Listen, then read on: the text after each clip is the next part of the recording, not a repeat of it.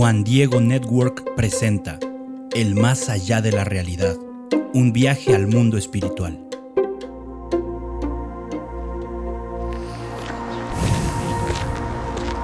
Oye, Rubén. Ok, ya sé. Pero el asunto es que los hombres tenemos una alma peculiar, ¿sí? Porque nuestra alma es espiritual.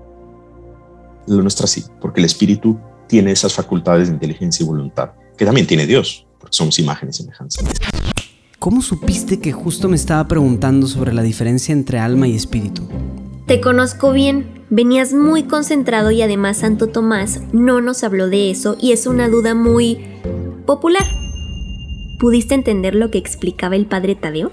Creo que sí. Entonces, ¿el espíritu sería algo así como la esencia del alma humana? Sí, es como algo que el alma contiene.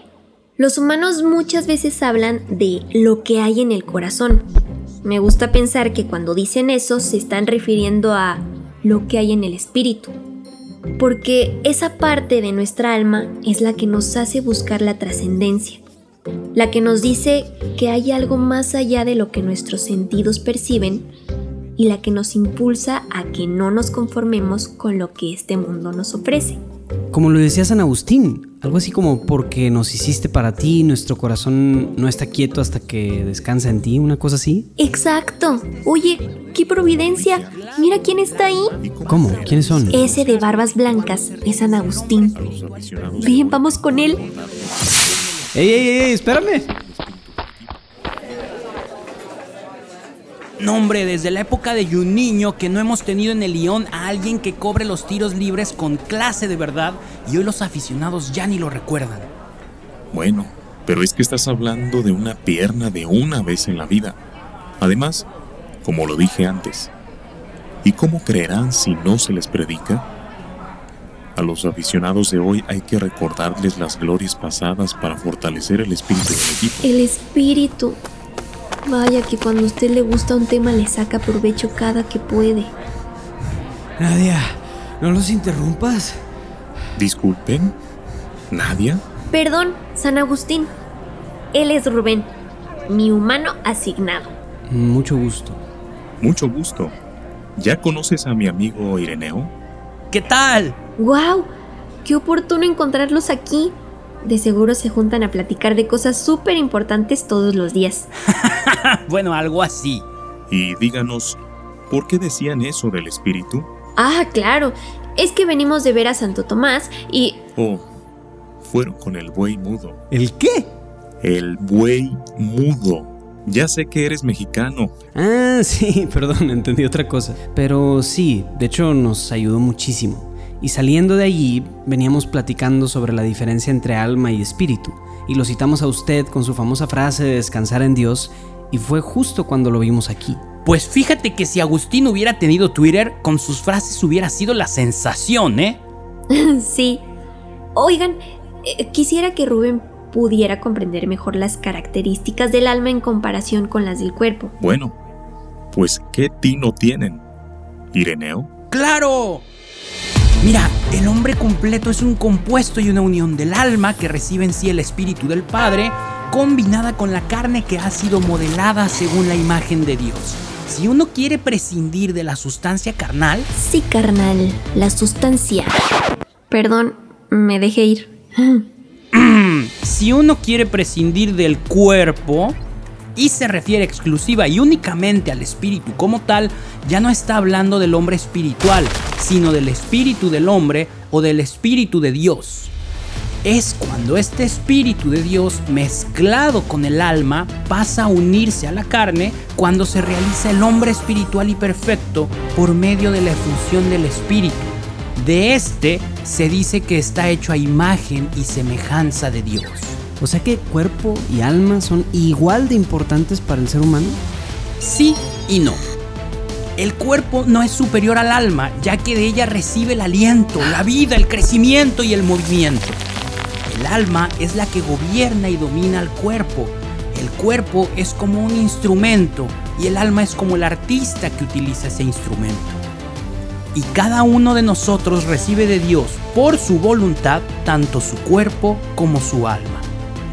Además, después de morir, lo que en cuerpo y alma hicimos o dejamos de hacer perdurará. Eso lo enseña el relato que está escrito acerca del rico aquel y de Lázaro, el que recibía refrigerio en el seno de Abraham. Esto declara manifiestamente que las almas perduran y que no pasan de cuerpo en cuerpo y que tienen forma humana y que podrán reconocerse. Y además que se acuerdan de los que están en este mundo. Asimismo, es verdad lo que los profetas dicen de Abraham y que cada uno recibe la morada de la que es digno aún antes del juicio.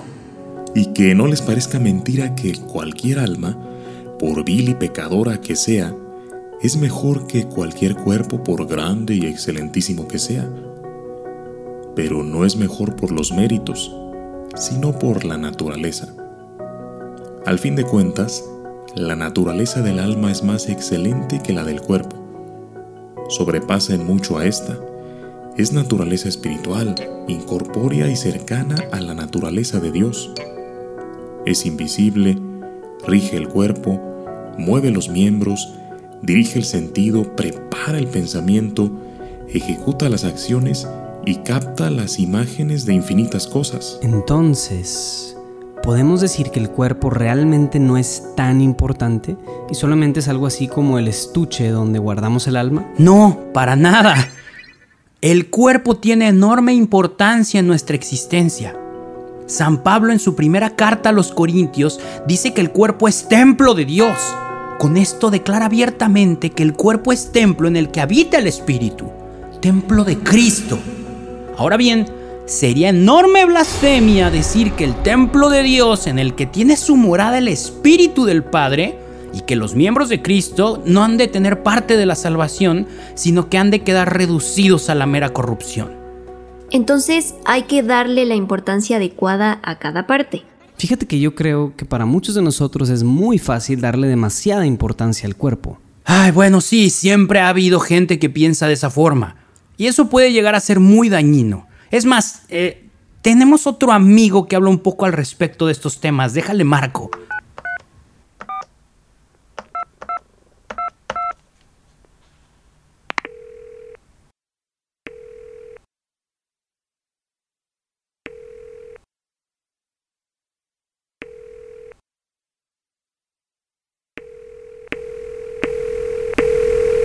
Bueno, Clemente, ¿cómo te va? Ireneo. Muy bien, bendito Dios. ¿Tú qué tal? ¿Para qué soy bueno? Fíjate que estoy aquí con Agustín y con unos amigos nuevos. Hola, San Hola, Clemente. mucho gusto. Estamos conversando sobre la relación entre el cuerpo y el alma y quería ver si les podías platicar un poco de todo lo que tú escribiste al respecto. Claro que sí.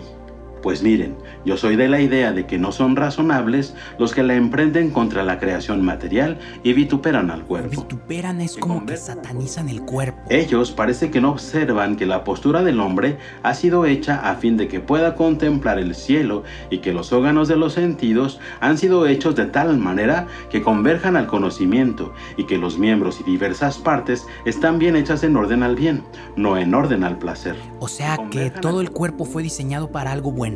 Ahora bien, era conveniente que el hombre, que es un compuesto que pertenece a lo sensible, constase de partes diferentes, aunque no contrarias, a saber, de cuerpo y alma. Y es natural que las buenas acciones se atribuyan siempre, siendo mejores, a la parte mejor, es decir, al espíritu que es superior. Y por el contrario, lo voluptuoso y pecaminoso se pone a cuenta de lo inferior y pecador. Pero está claro que el alma del sabio y del gnóstico, estando en el cuerpo como huésped, usa de él con austeridad y parsimonia, sin entregarse a él apasionadamente, como si nunca tuviera que dejar la tienda cuando llegue el tiempo de la partida. Usa Lo el que cuerpo decíamos, no darle toda la importancia al cuerpo. el elegido vive como un extranjero, sabiendo que todo lo tiene a su disposición, pero lo ha de dejar todo. Usa el cuerpo como el que hace un viaje a tierras lejanas. Usa de las posadas y ventas que encuentra en su camino.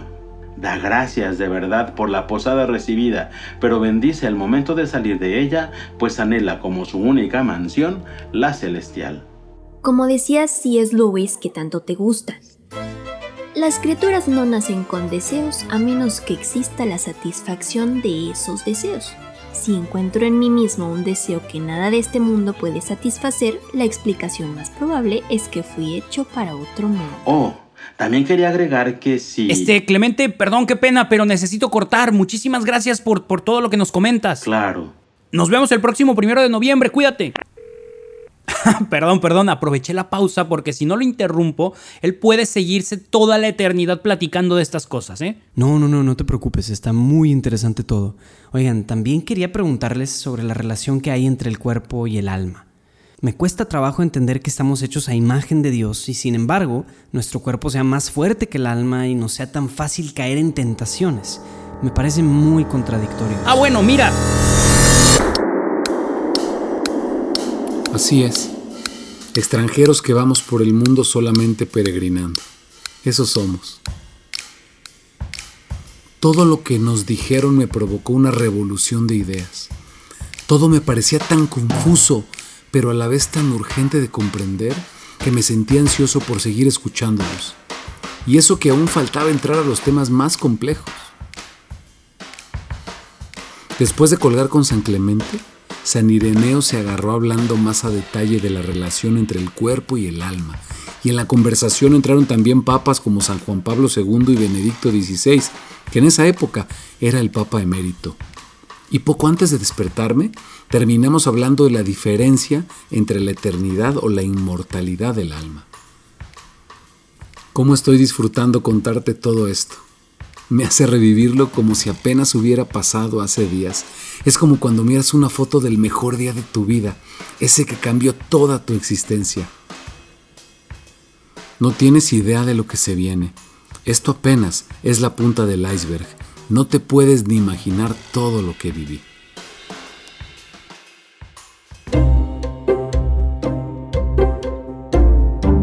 El más allá de la realidad, un viaje al mundo espiritual, es una producción original de Juan Diego Network. Bajo la dirección de Aline Beckman. Guión escrito por Manu Casten. Diseño sonoro Gerardo Carrillo y Manu Casten en 9 y media estudios. Con la participación de Luis Diego Carranza como Rubén, Paulina Alcázar como Nadia, Maurilio Suárez como Rubén adulto, el padre Fernando Daniel Trujillo como San Agustín, el padre Javier Asensio como San Clemente, Manu Casten como San Ireneo y el padre Tadeo López como él mismo. Asesores de investigación, padre Pablo Arce y Rafa Piña.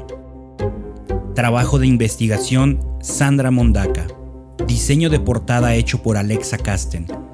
Coordinación de casting a cargo de Michelle Hernández y Fabiola Hernández.